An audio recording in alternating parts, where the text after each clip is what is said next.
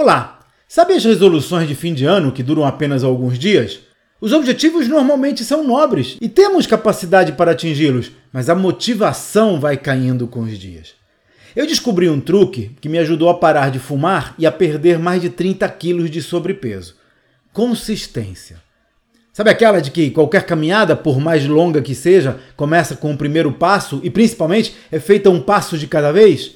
Pois é, Melhor fazer 3 minutos de exercício todos os dias do que uma hora de malhação de vez em quando.